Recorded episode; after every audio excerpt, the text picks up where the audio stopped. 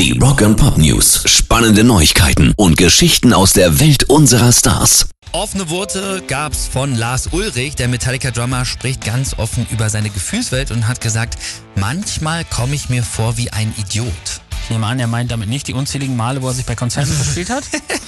Nee, ich glaube, er meint, dass er eher allgemein, also er meint das allgemein und hat wörtlich in einem Interview gesagt, ich habe gute Tage und dann habe ich welche, wo ich mich wie ein Idiot oder wie ein Verlierer führe, fühle, wo mein Kopf nicht fest angeschraubt ist und ich ein, Zitat, Arschloch bin. Rock News. Brian Johnson von ACDC hat eine eigene Statue im belgischen Namur bekommen. Das absolut verdient. Aber äh, warum jetzt genau da? Da hat er am 29. Juni 1980 seinen allerersten Live-Gig mit ACDC gespielt und das würdigt die Stadt jetzt. Und er hat sich natürlich artig bedankt und angekündigt, auch nach Namur zu kommen und sich sein Bildnis anzuschauen. Rock and Pop News. Und Manu Diao, die kommen diesen Winter noch auf Deutschland-Tour. Das finde ich sehr gut. Unser Straßenbahnkonzert unvergessen. Ja. Wo muss ich hin? Sie spielen Ende November, Anfang Dezember in Berlin, Hamburg, Dresden, München, Wiesbaden, Stuttgart und Köln. Äh, Tickets gibt's ab morgen und zwar schon für echt günstige 37 Euro.